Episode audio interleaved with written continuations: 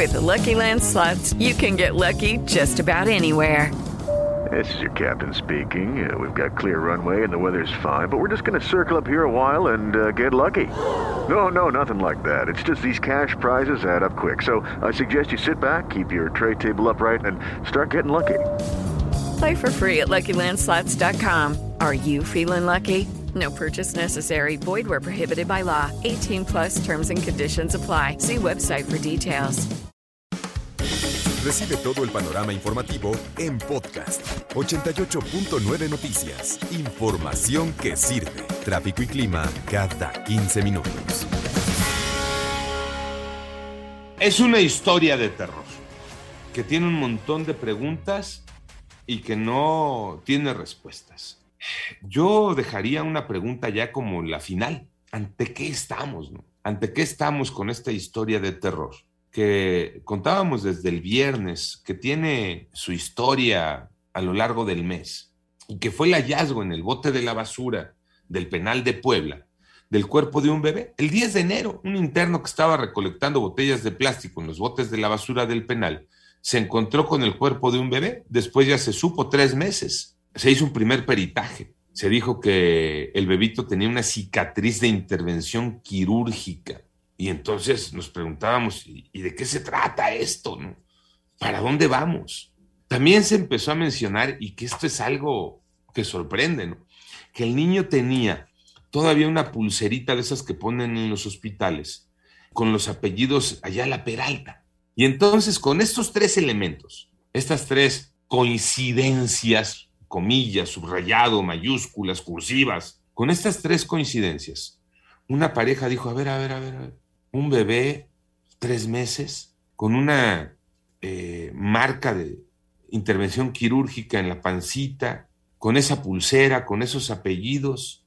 Entonces la pareja fue al panteón de Iztapalapa, porque su bebé se les murió y se les murió de tres meses y su bebé tenía una cicatriz en la pancita porque lo habían operado por complicaciones de nacimiento y su bebé tenía esos apellidos. Entonces llegaron al panteón y ¿cuál sería la sorpresa? Ya no estaba el cuerpo. Y entonces viajaron a Puebla y llegaron con los de la fiscalía, oigan, pues este, aquí estamos, ¿no? Y entonces la historia se empezó a contar desde el viernes eh, por la tarde ya con esos detalles. Manuel Hernández, estuviste pendiente, Manolo, hiciste un recuento, hiciste un resumen de lo que ocurrió el viernes cuando aparece esta pareja y reclama y dice, oigan, seguramente es el cuerpo de nuestro bebé, por todas estas coincidencias de las que ya estaba yo platicando, Manolo. Exactamente, Alex, y es que el hallazgo de este cuerpo del bebé al interior del penal de San Miguel en Puebla, pues ha traído de nueva cuenta una luz un problema que ya existía desde hace muchos años. Hablamos de la exhumación de cuerpos en panteones. La Fiscalía General de la Ciudad de México, pues dio a conocer que brinda atención a los padres del menor, mientras que la jefa de gobierno, Claudia Sheinbaum, pues aseguró que se investigará dicha situación. Esto tras una pregunta expresa de que si existía o no el tráfico de cuerpos en la capital del país. Escuchemos. No habíamos conocido ningún caso de este tipo en la ciudad hasta este caso y por supuesto tiene que investigarse y tiene que conocerse qué pasó y tiene que haber las detenciones a quien cometió pues esto que es un delito. De acuerdo con las primeras investigaciones, el cuerpo del menor habría sido solicitado para realizar un rito de santería de palo mayombe, pero no se descarta que también hubiera ingresado droga en su cuerpo. Gilberto Higuera, fiscal de Puebla, detalló que los órganos del menor pues se encontraban en su lugar. Se corroboró su identidad por medio de estudios de ADN y se logró identificar a la persona que dejó este cuerpo en la basura. Escuchemos. Se advirtió que conservaba todos sus órganos en su lugar y que presentaba una herida quirúrgica de 7 centímetros con sus puntos de sutura originales. Información que además fue confirmada por los padres del menor referido. Por su parte, la Fiscalía General de Justicia de la Ciudad eh, de México pues dio a conocer que brinda atención a los padres del menor, mientras que eh, se está investigando justamente esta situación. En tanto que sabes que Niño de Rivera, la directora de Reinserta, quien, bueno, dio a conocer este caso, aseguró que este no sería el primer caso que se registra en penales. Incluso señaló que Un ejemplo es que en Topo Chico, en Nuevo León, este penal que ya fue clausurado, pues se tenía un lugar especial para la santería y en el cual incluso pues se hizo un rastreo especial ya que existía la duda de si había o no cadáveres en este punto. Escuchemos. No es la primera vez que tipo en Topo Chico tenían todo un área de rituales este, eh, satánicas y demás. Se tuvieron que incluso hasta meter perros para ver si había cuerpos enterrados eh, por la parte de abajo del Topo Chico. Em, y el autogobierno pues genera cierta permisividad constante de absolutamente todo. Sí es la primera vez que veo un caso de esta magnitud. Y es que si bien es la primera vez que se tiene el conocimiento de un eh, cuerpo de un bebé en un penal para hacer esos ritos de santería, la realidad es que la exhumación de cuerpos pues es una constante que se ha tenido no solo en la Ciudad de México, sino prácticamente en todo el país, Alex. Sí, que históricamente, ¿no? Este, aunque eh, no fuera este, algo legal, si era algo normalizado, Iñaki. Tiene que ver además el saqueo de tumbas, eh, cuerpos que se terminaban en, eh, en los laboratorios, sobre todo de estudiantes de medicina en las escuelas, Iñaki. Eso es histórico, pero no por eso era legal. Fue algo que se estuvo normalizando, pero no legal, ¿no?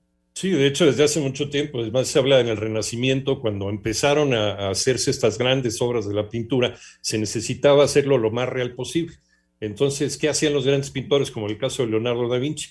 Le pagaban dinero a los ladrones de tumba para que sacaran cadáveres frescos, ¿no? Y ellos, pues Leonardo da Vinci empezaba a diseccionarlos para poder hacer sus dibujos sobre el cuerpo humano y eso lo ayudaban sus pinturas. Pero sí era, era una cadena, o sigue siendo, de hecho, una cadena de delincuencia que no está autorizada. Más adelante también en el desarrollo de la medicina se le siguió pagando dinero a los ladrones de tumbas para que localizaran cadáveres frescos para los estudios, cadáveres sobre todo de gente que había sido ajusticiadas y que a lo mejor nadie los estaba reclamando y que estaban en los panteones civiles, sobre todo los que tenían menos bronca de, poder ocasionar un, problema. Pero ya lo decía Manolo, también, también se ha encontrado, se ha rastreado en este tipo de rituales eh, de santería como el palo mayombe.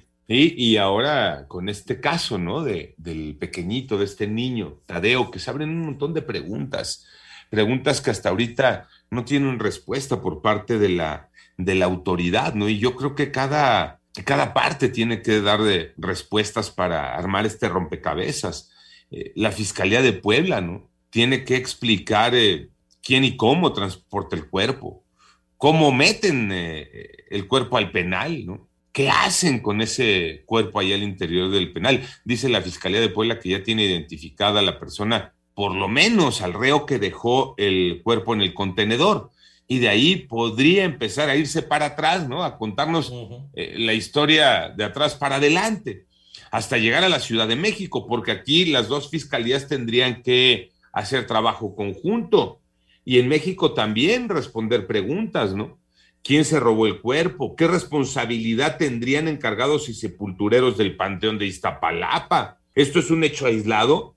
¿O hay bandas dedicadas al robo de cadáveres? Y creo que también a nivel país deberíamos de empezar a abrir el debate. Y ahorita les hago y les dejo ahí algunas dudas, algunas preguntas que ya en general nos deberíamos de estar haciendo.